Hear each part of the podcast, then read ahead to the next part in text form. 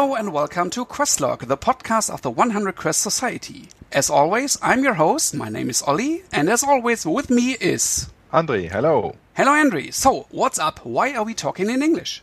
Because we have a special guest. Yes, we are very pleased to welcome the line developer of the latest incarnation of the grandmother of D100 role playing games, RuneQuest role playing Glorantha from Chaosium, Mr. Jason Durall. Hello, Jason. Hello. Hi there. Welcome, uh, welcome on board on uh, on this podcast. This is the 21st podcast I think we uh, we uh, we do in the last three years. We have about 200 to 400 uh, people who uh, follow follow us, and this is the first time we do it in English. Yes, and in the past we talked a lot about RuneQuest in the past, but now we can talk RuneQuest in the present and maybe what's coming up in the future. Yeah. All right. But at first, why don't you uh, introduce yourself a little bit? Uh, so, who you are and what what do you do? When did you start role playing games in general? Okay, um, I am uh, Jason Durall. I'm an American. I am a full time uh, pen and paper game developer. I work for Chaosium and for um, Modiphius. Um, I have been role playing since I was 13 years old. I started with the um, I think it was the second version of the original D and D, um, way back in the day. The red box. Uh, no, prior to the red box, it was the multicolored box that was sold through um, American department stores. My mother picked it out for me out of the Sears catalog one Christmas. And um, ever since then, I've been gaming in some way or shape or form. Um, I've played uh, all manner of games. Um, I was uh, living in Japan for six years teaching English at a university, and I um, had a small group of gamers, and I had a lot of free time. So I started um, writing to game companies and saying, "Hey, I would like to write for you." And I got I- into the industry at that way. I um, wrote a bunch of magazine articles, some fanzine stuff, um, small press mostly, and um, did a couple of books. Um, one big book for uh, Amber Diceless role playing that uh, has still yet to be published. Um, but anyway, uh, yeah, it's a long story. But anyway, and then um, I've been writing stuff ever since. I got um, involved with Chaosium games um, very, very early in my uh, gaming career from about 16 years old, 17 years old. First with um, first with Stormbringer, then Call of Cthulhu, and then with RuneQuest 2. And then I think pretty much every game except for um, Nexus, the Nexus, the, yeah. the one that was played at uh, conventions. I think I mm-hmm. played all of the BRP based uh, Chaosium games at that time and um, played, you know, Stormbringer, Hawkmoon, ElfQuest, Ring World. Magic World, Super World, Future World. Um, Call of and Cthulhu, that, and, and ex- Rune Quest. And that, exactly that uh, um, had made you the best person to uh, to write the big golden book of basic role playing. Well, I, I don't know if I was the best person, but I kept suggesting it because I was always um, you know they call it a kit bashing or home brewing store like uh, brp based games you know i would take settings like star wars or middle earth or superhero games you know marvel superheroes or dc and i would use the brp rules. But i was getting tired of carrying around six different rule books to so that i could run one game. And i kept pestering uh, the chaosium team at gen con every year, I was like, you know, you should really do a, a all-in-one BRP book. And um, they said, well, that sounds like an interesting idea, but what we really want you to do is work on a Eternal Champion source book for Elric. And so I started working on that.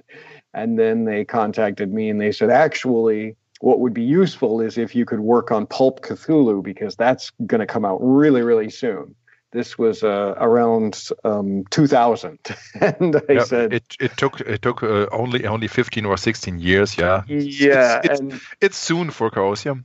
Yeah well so um, anyway i didn't have the time to devote to uh, turn a book around so quickly. So they said okay why don't you work on that uh, basic role-playing game big core book? And so that took about three years from when I started to when I finished. Um, I worked with another author, Sam Johnson, um, early in the project, but he um, had to drop out due to uh, life issues and uh, got very busy in a hurry.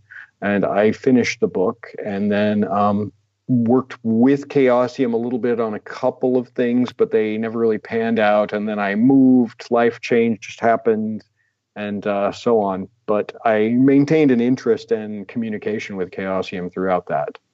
And I moved to Germany four and a half years ago, and I uh, to work in the computer game space. I, I'm an MMO designer by um, like most of the last uh, 15 years of my or 18 years of my career has been working in computer games. And I came over to work on uh, uh, Drakensang, um, the you know based on the popular Dark Eye uh, German pen and paper game, and then uh, and then about two years ago, I decided to go full time with pen and paper game design, editing, and development. And so Chaosium brought me on to work with the new RuneQuest as the creative director and lead writer. Jeff Richards lives here in Berlin as well. And so ever since then, I've been um, a Chaosium uh, team member what can what can you tell us? What what uh, does exactly a line editor do? So what is oh. your daily daily work? What, what is the, the the thing that you contribute to, to a new book? I would say i mean sadly a good half of my time seems to be spent writing emails and responding to but um, primarily what i do is i coordinate with jeff. We have a an idea about how we want the line to develop and we talk about what books are required and what they should be about um, and how they should really uh, what the focus should be um, we do a lot of brainstorming and sort of troubleshooting game mechanics and system concepts and then um, I either assign writing or I manage the writers who are already assigned to projects. I make sure that they have an outline, that they have a word count, that they get their contracts, that they um, have uh, you know they have me available as a resource. I can send them copies of materials and then i answer questions for them um, primarily and then i just keep pushing. It's kind of like a movie producer job is that my go- or a project manager my goal is to just keep pushing everybody reminding them they have deadlines. And then when a manuscript comes back to me either from jeff or from one of the, the other many writers I start reviewing it. First, I go through and I correct things. I make sure everything is there. I do an early editing pass, you know, fixing typos, making sure that there are no incomplete sentences. And then looking at mechanically, you know, are there any problems with the, the game mechanics? That's something that I bring to the uh, the table with RuneQuest in that I'm pretty familiar with how BRP works down to a very crunchy level. So I can look at new new rules, new mechanics, and say, does this work? Will this play well with the other mechanics? And so at that point, then I um, I then send it back to Jeff, and he does a review of whatever um, manuscript he has to make sure that it's 100% authentic and it has a proper Gloranthan voice. And mm-hmm. um, you know, sometimes he adds details, sometimes we change stuff around um, quite a bit, and then um, and then it comes back to me. I assign it to an editor who then goes through it and does a proper line edit of it, like looking for typos and all of the minor stuff. But I've already done one editing pass by that. And then we start breaking down the book in terms of like what art is required? What should the cover look like? Um, what maps do we need? Um, does it need a new character sheet? What sort of reference pages will we have in the book? And all of those kinds of uh, tasks and then i start assigning those. And um, Jeff and I put together art briefs, although now we've brought on Johnny Hodgson, who is a longtime Glorantha contributor and artist. So he'll be handling a lot of the art assignments for us, which is yeah, he, wonderful. He, know, he knows what uh, what's important and what is typical Gloranthan. He has a feeling yes. for it. Yes, and he's a just absolutely lovely person to work with and a complete um, just a joy, an excellent art director. Um, I've worked with him back at Cubicle Seven when I worked on the uh, the Laundry and World War Cthulhu games, so uh, I have infinite respect for John. and so as art is being developed, then, you know, or sometimes the art usually starts at the same time that editing happens. So that what happens is in an ideal state, we get our art, our maps, and our covers all before layout happens. And then we send it over to Simeon um, Cogswell, our amazing layout guy, and we give him any instructions. We usually have a launch where we sit down and we work out like how many pages are we shooting for? You know, what is the, you know, we usually have a target number of pages, but we say like, how flexible is that? Um, we let him know if there are any specifics about the way we'd like the layout to be. And then while he's doing layout, we you know, continue the process on whatever the next project is. And then when he starts getting layout drafts to us, we review them, we give feedback, we make any requests for last minute art, and then um, we keep pushing on that until we finally have a version of the product that we can send to a proofreader and get a final pass on it. And then we, um, you know, do a soft launch to a few a very small number of people that we send out and we say, here's the book. What do you think of that? And uh, they give us their feedback. And then we, you know, after all possible feedback has been taken in, all corrections made, we do a soft launch to the public. Now, all now while that is happening, I should say I'm doing that with around 12 books at the same time.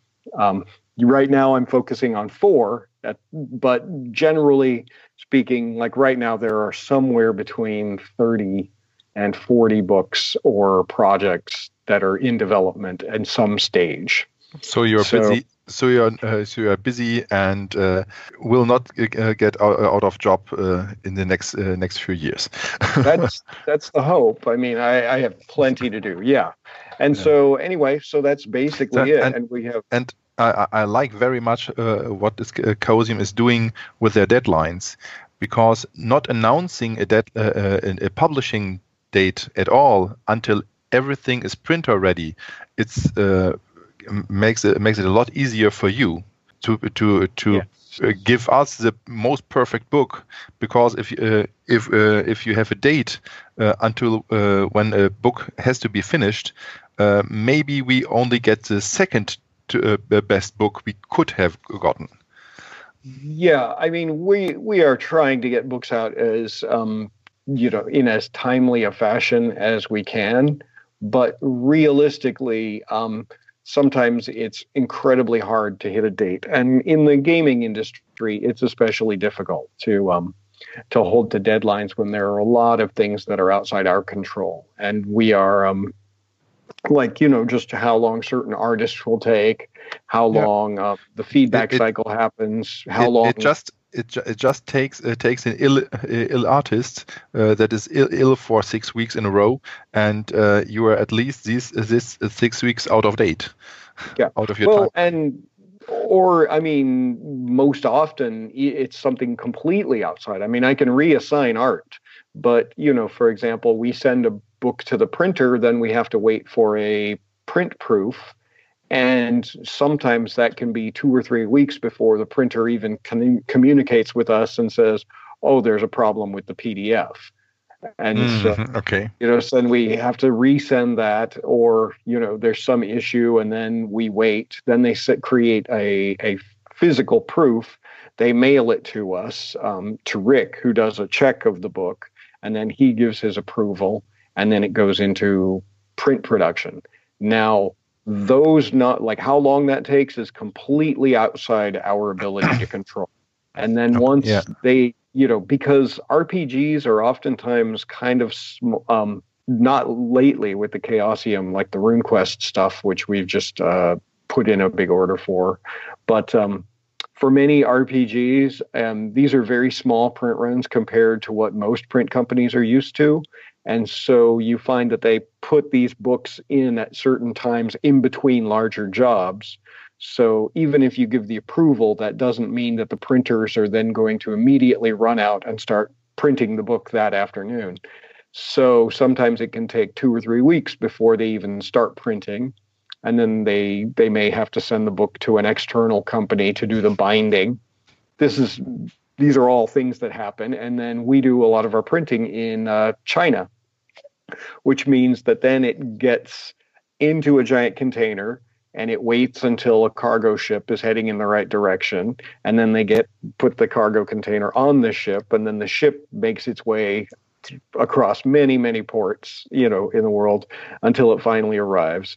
And then it goes through customs which can take an equally long time and so all of these are so far outside our ability to control we just don't give street dates until until we know like we have this book in our warehouse Chaosium ha has a has a nice way of uh, of showing uh, what the uh, where where the uh, where your product is. There Oh, is a yeah. there's a tracking of the of the of the ship. right So you you get a, uh, a, a tracking uh, URL, and if you hit the button, you can see it on a map where the ship is at the moment, at that exact moment. So you Right. know wh- when it when it leaves uh, China and when it uh, uh, when it will arrive in uh, in England or Australia or the US.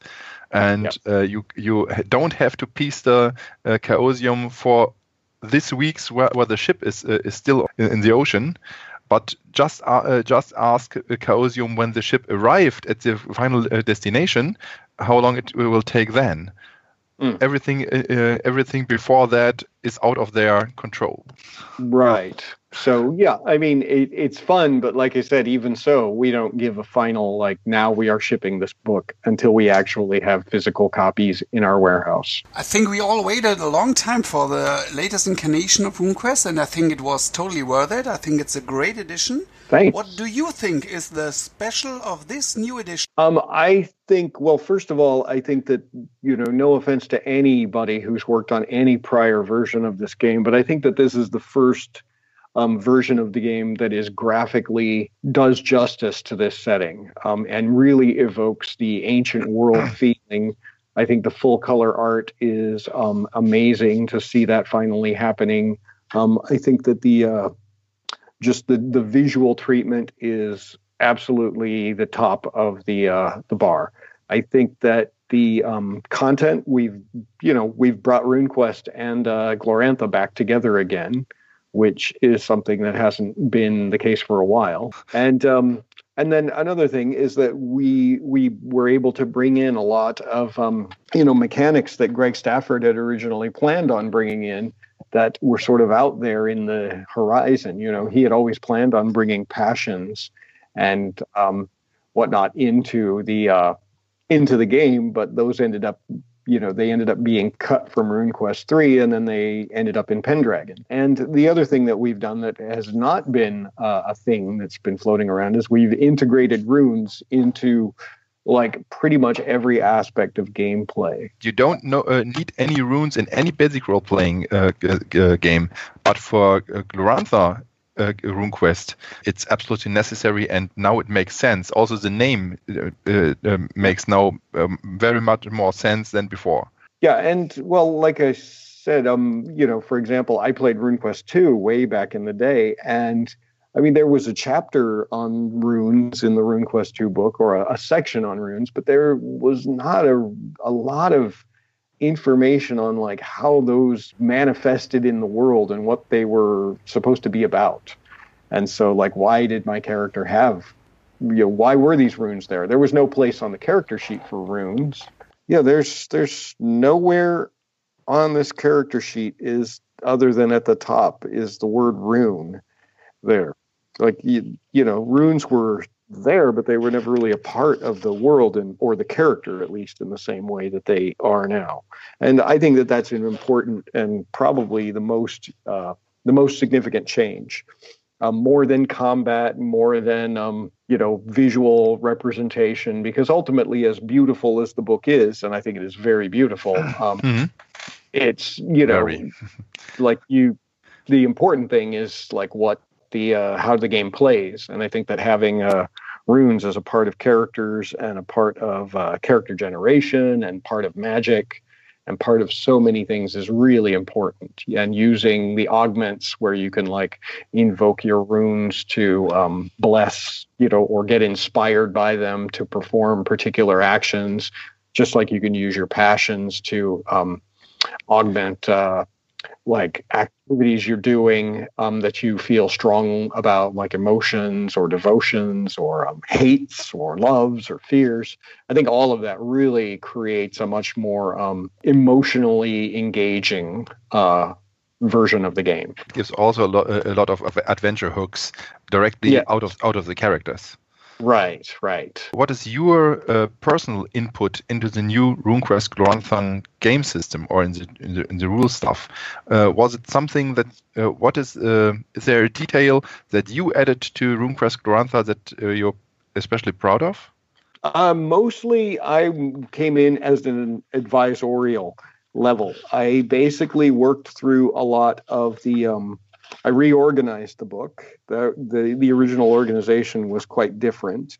Um, I combined, I, I brought back the combination of attack and parry because I thought that splitting them was uh, not useful. And a lot of the graphical concepts, like let's do a language tree and things like that, those were things that I felt very good about uh, contributing. But mostly, um, you know, my job is really to take what's there and push to try to make it as good as possible. And so I went through, I wrote quite a few little pieces here and there. I pushed on having uh, a whole crew of um, the pre generated characters, um, just all sorts of bits here and there. You know, I, I can't necessarily say like everything that is in the book or that there are that many things that are in the book are original, but um, many are things that I took from previous editions of uh, RuneQuest so, and so, said, so, "I'd like this to be there." So you made sure that everything you got you got got better out of your hands that it came in your hands. That's my hope. um, okay. As you just said, it was an important part to put the game mechanics of RuneQuest and the world of Glorantha back together in one book. And uh, it was well received since it uh, was developed, I think. And do you think it is a great new chance for new gamers who have no experience with Glorantha to make this world a, gaming world, to, to make the first contact to the world. Is this a good opportunity? Yes, I think so, because I, I will be honest in that um, I am nowhere near as deep a uh, Gloranthan expert as um, as any of the four um, of the principal owners of Chaosium. And there are many, many of our fans who are far, far more learned about Glorantha. And I, I would not be surprised if um, I'm sure Andre at least knows probably more than me about the, the nuts and bolts and nitty gritty about Glorantha. Yes, I fear that too. yeah. And so my emphasis, one of the things that I'm constantly pushing on, um, is I'm always asking like, how approachable is this for a new game master? How approachable is this for new players? And so um, that's something that, you know, for example, with the way the book is organized, I wanted to get um, very clearly a sense of let us ease you into Glorantha so that you don't feel like you're hitting a wall of 40 years of background material being generated for this world that you have to memorize every tiny step of. And that's a challenge did you get feedback from the readers or the gamers? Is it uh, does it work? Oh yeah, yeah.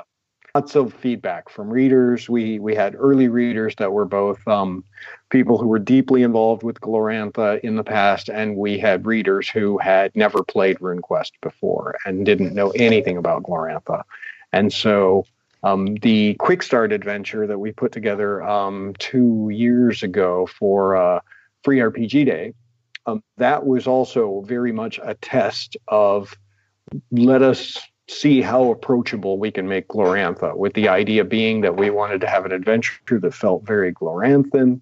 We wanted to present a lot of the uh, the virtues and the things that make the system fun and the game world uh, evocative, but also we wanted to make sure that it was very approachable to um, new audiences. You know, like a game master who's heard of RuneQuest but never played, and so I think we did a good job. We got the um, the uh, Gold ENnie Award for best uh, free product for uh, the year that the game was released. So I think the industry, or at least the fans, um, because that's a that's a popular voting uh, award. I think the fans certainly responded with uh, support for that idea. So that's been that's actually one of my driving things. Is I keep pushing on you know let's make sure this is accessible. Let's make sure that this this is something that is you know accessible to the new players because i i want to both make sure that we are um, giving our old veteran players um, not old but our veteran players and our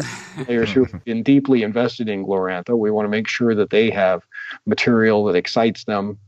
But at the same time this is a new edition of the game. We're not relying on people having read you know copies of Wyrms footnotes or Tales of the Reaching Moon from 15 years ago or having copies of you know the old boxed set of Pavis and Big Rubble like in their on their shelves. You know it's awesome if you do have that but we want to make sure that you can play the game and enjoy it with the new materials. So at the moment we we have the quick start uh, starter booklet. We have the RuneQuest uh, role playing Glorantha main rulebook, and yes. out out in PDF uh, at least is uh, the Glorantha Bestiary new new version about 200 uh, pages, 100 150 beasts and mm-hmm. creatures, and we have the Game Master's Screen Pack, which name I think is a little bit misleading because uh, I think it's in mostly a 128 pages adventure booklet and setting book, and there's also a game master screen uh, c- coming with it. But um, uh, yeah, we, we probably with, could have broken that into two products, but we yeah. really wanted people to make sh- to feel like they had, you know, to really give them a, a a, a, running start. You are not buying a, a, Game Master screen and an additional small booklet. No, you are buying a 128 pages uh, setting and adventure book with an additional uh, Game Master screen coming with it. And uh, some lovely maps and reference sheets and character sheets pre-generated oh, yeah. characters. You've got the rule book, you've got a game master's pack, you've got a monster bestiary, a monsters book. I, it sounds a little like the holy D and D trinity of books. Yeah, well, we are working on gods of Gloranthas, if you you know to to I guess be the deities and demigods book.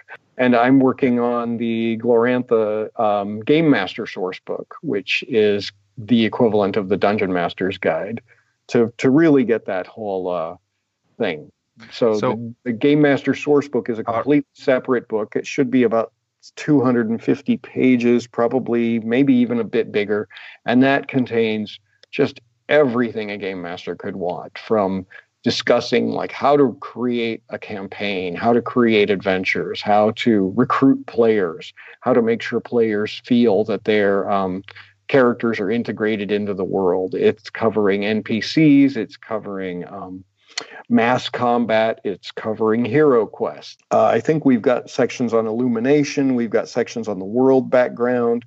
Got sections on just basic advice and advanced advice. You know, basic advice like how to describe a scene, how to you know watch your players and discover you know figure out are they having fun what you know what sort of things can you do for them we've got sections on treasure we've got sections on magic items um, it's there's just so much stuff in this book. It's crazy. It's the uh, main rule book uh, for game masters and players, and that will be the additional game masters book that yeah. is just for game masters. Right. And so, really, technically, the Game Master source book, the Bestiary, and the core rule book are the, the Holy Trinity. Okay. And, yeah. G- GM screen and, uh, and book is just for uh, easier and faster beginning uh, uh, getting into a campaign. Yes. So, so the, the Gods of Glorantha and the Game Masters books are the next two in line, or is something no. else co- coming further? Gods, Gods of Glorantha is going to take a while. What we are working on next is two adventure source books. Um, one of them, it's I, I've code named it Initiates, but it has a different name, um, like an actual name. And this is a set of ten little chapters that are all about um, like short, easy to run adventures that do not require a lot of um, Gloranthan background or um, deep Glorantha knowledge. And the idea is this book is for basically players who want to, uh, um, like, if the GM wants to get players together and create characters, then they can um, run like a short adventure that evening. So that you can do that. Normally, you know, you create characters and that takes a while, and then the GM's like, okay, next week we'll actually begin the campaign. These are sort of a bunch of quick, canned, ready to play adventures and locations that you can start with almost immediately. And also to to learn the, the rules by uh, while playing. Yeah. And then the other book, the other adventure book, is a big one with adventures by Chris Klug, Steve Perrin, and Ken Rolston all of veteran game designers. The code name for that is Rune Masters, and um, it's it will have a final a different name, name when it comes out. But um, that one is um, is these you know three very large, very epic scenarios that will be both suitable for new players and also for veterans, and they they should be quite cool. And um, the latter the the last of the four projects that's really on my my front burner right now is the RuneQuest starter box set, and that is a an abridged, so, easy so, version of the rules, like the quick starter, and um, three small adventures that are ready to play and teach you the rules and the setting as you go. And all in a box, like the Call of Cthulhu starter box that uh, came recently out.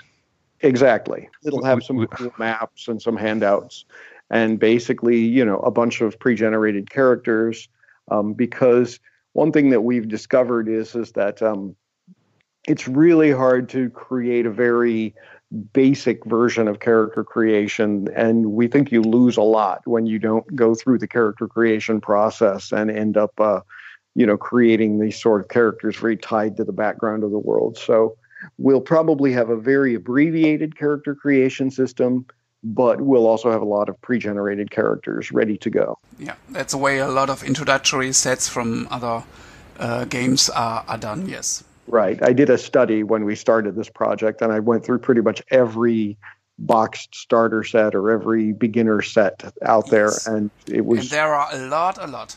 Yeah. Yeah. Will we will we get a solo adventure, uh, RuneQuest Glorantha uh, uh, uh, solo adventure? Yes, there with something that we want to do. We've got a few pitches in mind. We um, basically are probably going to be assigning something like that very soon. Um, and uh, you know, I don't know if we are that interested in reviewing, like revising any of the older ones. I'll have to give them a look because they are um, I think they're of variable quality, and so we'll have to see. Yeah, and if, and you have um, republished it as a, in in in the classic line recently, so they are available.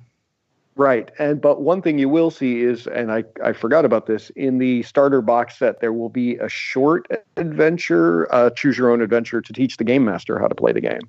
No, that's a fine, yeah. idea. Yeah, um, well, idea. if you uh, recall the Stormbringer companion which um, from the original, like the Stormbringer line, the Stormbringer companion had a little adventure where you play Elric during the siege on Melniboné.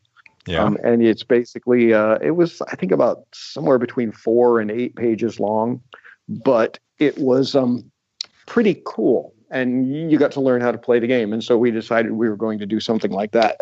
And I have been, you know, lucky enough to look at a lot of Greg Stafford's old material for um, for Pendragon, and he was really deeply into writing um, like short choose your own adventures for character advancement and things like that, where you could actually you know, during the winter season where your character was supposedly inactive, there were like little mini games and uh, little single choose your own adventures that you could do um, to uh, advance your character. Mm-hmm. And so we've been looking at these and you know taking ideas and notes about them.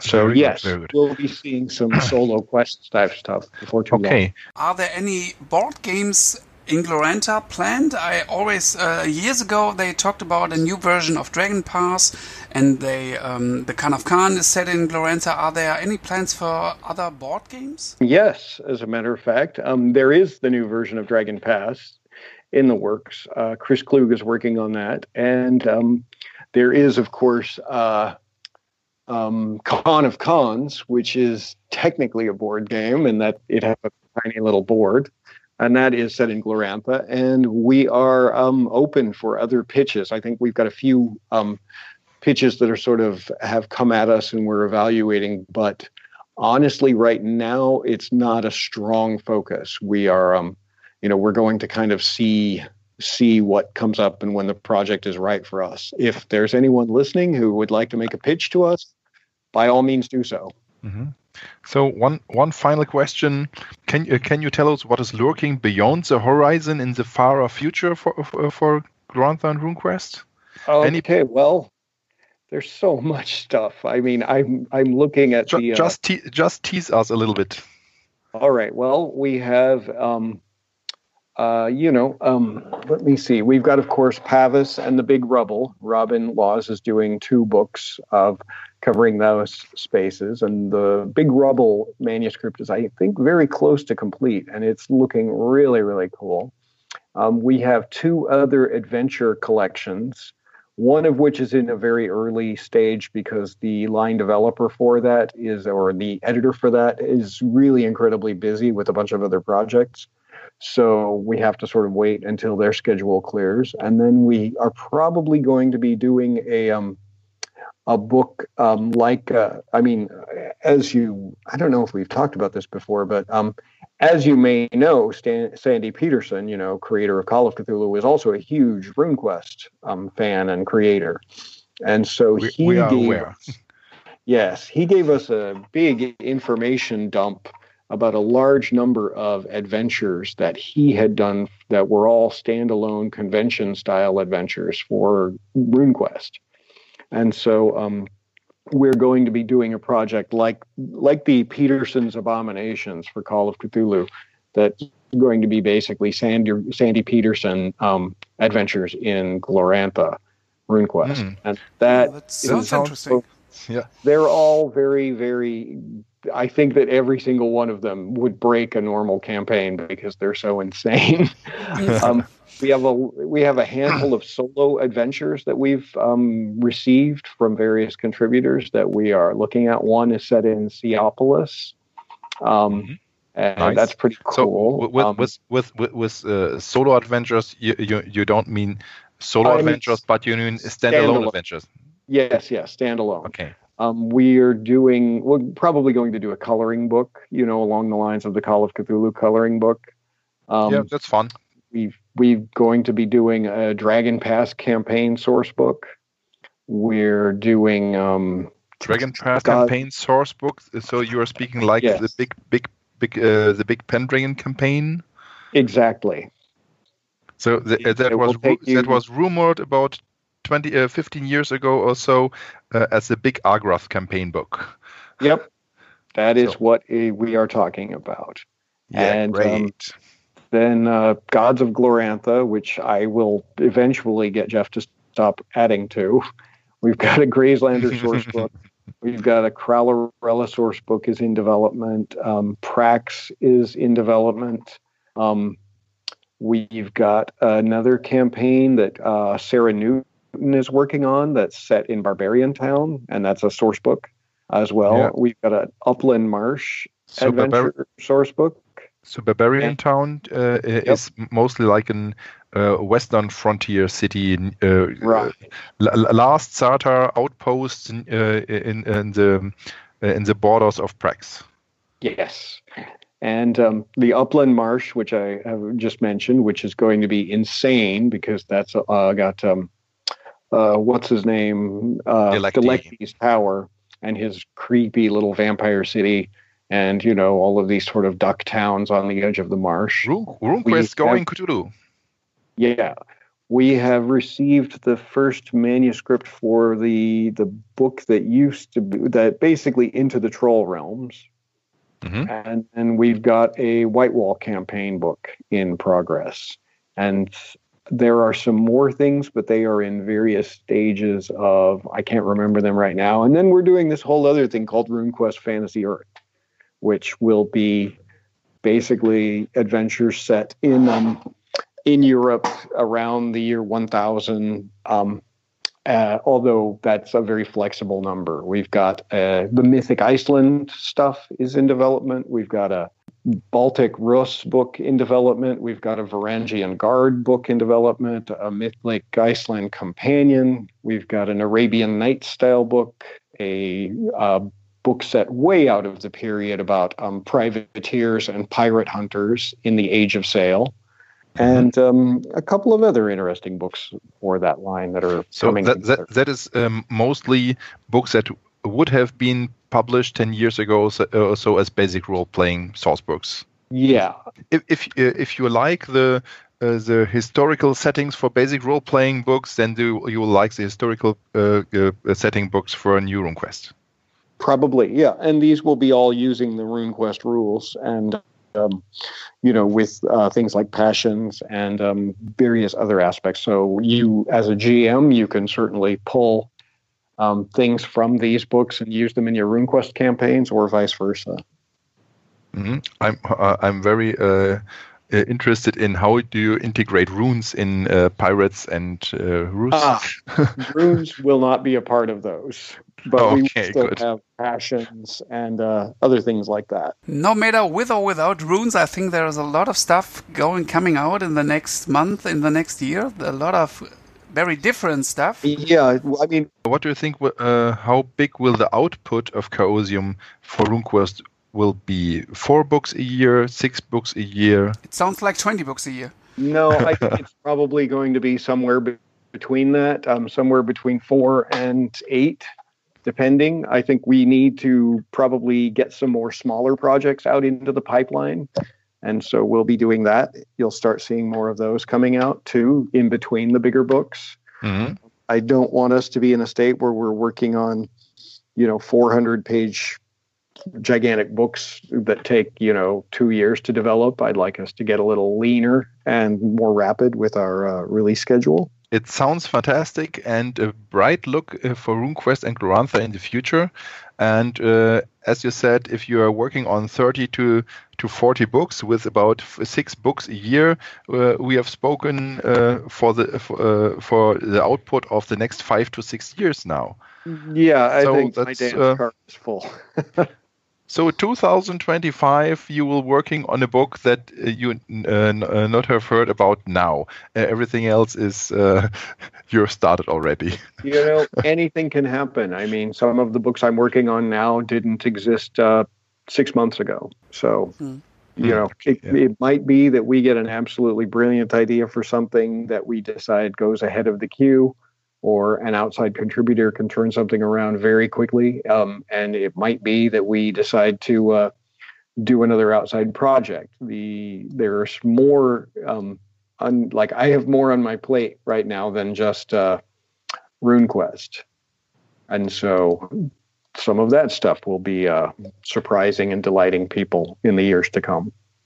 For all Glorantha and RuneQuest fans, the future looks great and the products look great, and I think it was great to have you here. Thank you. And to do this little chat with us about the new RuneQuest role-playing Glorantha, about the new books to come. We want to say thank you very much. All right. Well, thank you um, and for taking time, and I look forward to um, hearing from you guys again. And uh, yes, I think we will we will see at the con or at the games fair or anywhere Glorantha. Yeah, yeah. Uh, that that actually reminds me. Yes, um, I believe that if all goes according to plan, Jeff Richards and I will be at HeinzCon, which is yeah. at the end of March, I think, um, maybe middle of March, and we will be presenting RuneQuest stuff. Um, probably doing a panel discussion and running demos. And then I believe that um, Erwerk Verlag, the sponsors of the convention, and our German publishers, they will be running some RuneQuest themselves. So yes, it's a very great con, a very great location. I will put the links in the show notes. Brilliant. All right then, great. Okay. Thank you for listening. Have fun playing till next time. Nice dice and goodbye. And goodbye.